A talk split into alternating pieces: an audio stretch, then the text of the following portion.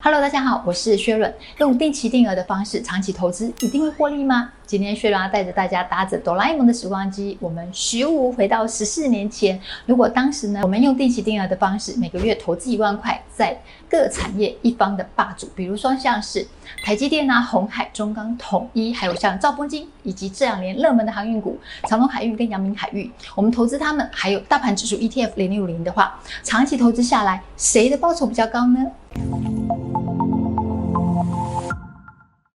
在我们进入内容之前呢，我们先做个小小测验哦。你都看几年线投资？一、完全不看线，随性投资；二、你看年线投资；三、你看三年线或五年线投资；四、你是看十年线投资。其实从你的回答呢，我们可以看出来你是哪一种属性的投资人哦。想知道你是哪一种投资属性的投资人的话，可以看我们影片下方说明文。你觉得多久算是长期投资呢？其实每个人定义都不一样。有些投资人觉得是一个礼拜，有些人觉得是一年，有些人觉得是五年、三年哦。每个人答案都不一样。我们从国发会的资料呢，可以看到，我们走完一个景气全循环的话，会需要五十三个月，也就是差不多是四年半左右的时间。整个景气的全循环，它会包含一个扩张期，也就是从景气的谷底一直到景气高峰；它也会包含一个收缩期，也就是从景气的高峰呢，又到景气的谷底。所以，我们可以约略的将长期投资呢，把它定义成是五年的时间。那基本上呢，十年它会走完一个完整的景气循环。所以呢，保守一点的方式，我们也可以说，投资十年呢，是一个长期投资。那么大家看到这张景区循环图，有没有觉得，哎呀，好像看到哪一条线图呢？有微笑曲线，答对了，就是微笑曲线。这也是为什么大家说，你只要长期投资，你不要间断的话，你时间一拉长，你就会能够获利，因为你会从谷底到山峰，再从山峰到谷底，所以长期投资的话就会赚。不过长期投资的话，一定都会获利吗？就让这举几个代表性的个股跟 ETF 为例，我们先来看我们曾经的股王宏达电，买过宏达电的投资朋友真不少。我们就从网站能够抓到最早数据，二零零八年。十月，我们开始投资。我们从这个时间点呢，每个月定期定额投资一万块。那我们投资的时间呢，大约是十四年的时间。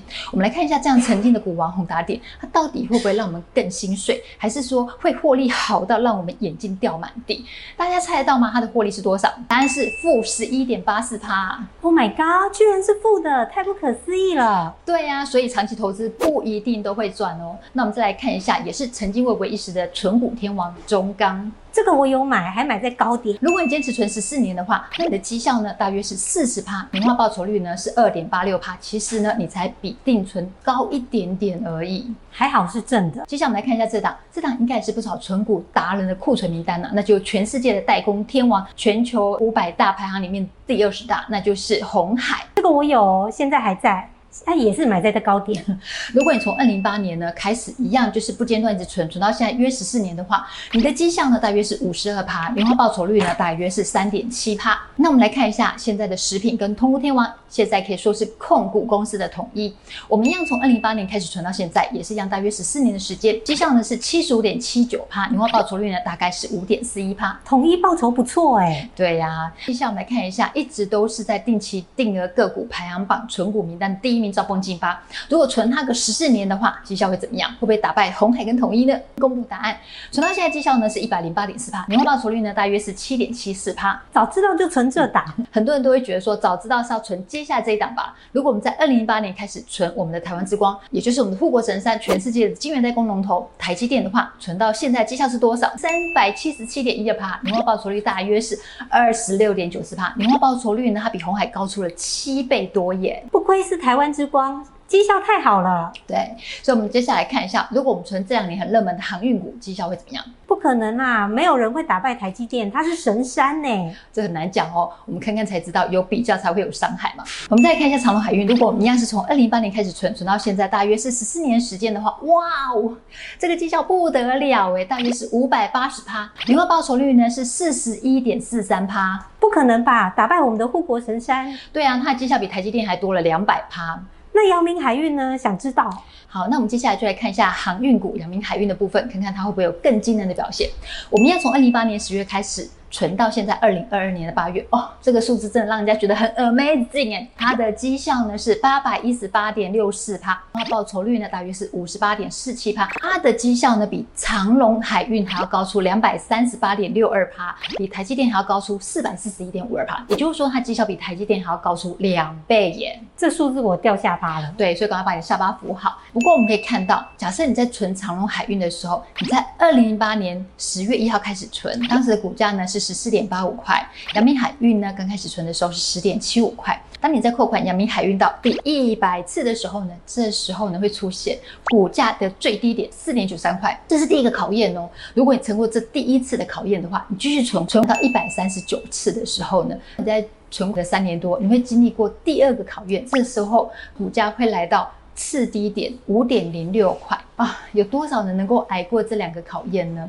而存存长隆海运的朋友一样，你会在存第一百三十九次的时候，也会面临到一个天人交战的时候。这时候股价会来到最低点九块一。如果大家都能够在这时候撑过这个重大考验，那么在扣款第一百五十一次的时候，那你存了十二年半左右的时间，你的股价呢就呈现一个大反弹。你这时候绩效呢就会大胜先前存股的绩效，就很像龟兔赛跑的乌龟，刚开始跑得很慢，但最后呢乌龟好像加了一个加速器，咻一下子就胜过兔子一样。不过讲归讲。想想看，有多少人能够看准航运股在这个时候会大好？又有多少人能够历经这样股灾，然后能够撑过这样最低点，还持续扣款到一百六十七次，能够这样一直持续的长期存款，存到十四年的时间呢？我们从表可以看出来，当股价下跌的时候，有没有看到下跌越严重，这时候所能够买的股数就越多。所以当股价它反弹的时候，你的数量乘以价格，整体市值你会大幅成长。这告诉我们一件事情：当你遇到股灾还有盘整的时候，千万不要停。因为停扣呢，你的账面损失就是血淋淋的呈现在上面，你反而要加码投资，这样日后呢才能够享受有比较好的报酬。那我们看完个股，我们接下来看一下，如果你长期投资 ETF 的话，会不会赚的比个股还要多？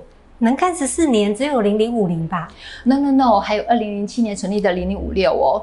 我们现在看一下国民 ETF 零零五零，一样，我们从二零零八年开始存，存也是一样，大约十四年的时间，绩效呢是一百一十一点八七趴，年化报酬率呢大约是八趴哦。那我们看另外一档国民 ETF 零零五六，一样是存了大约十四年的时间，它的绩效呢是五十七点二三趴，年化报酬率呢大约是四点零八趴，也不差嘛。对呀、啊，所以大家有没有发现？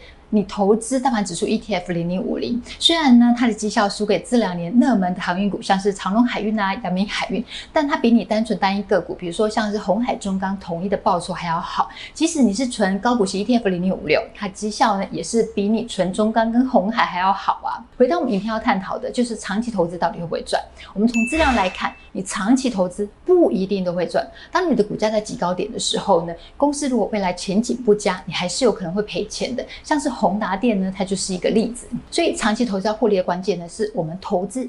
要找到一个像是雪球一样，在初期呢它是平坦，但后面就越滚越大，越滚越大，就像是台积电这张图，大家有没有看到？台积电线图就很漂亮，刚开始平缓，然后再往上。如果时光机回到十四年前，我们当时会想到说，航运股有一天会变成标股吗？当有一天这些标股的条件去除掉之后，它的股价呢就会回到它的原点。如果说我每天要上班，然后要专心工作，还要对付老板，还要扛业绩呀，还要做报告，你平常下班之后呢，还要研究说，哎，我今天这档个股啊。啊，它的绩效怎么样啊？它的财报怎么样呢？然后呢，还要去预测说，哎，到底会涨会跌？那你要做好多功课，做好功课之后呢，你还要去找时机、找买点，这样会不会太累了？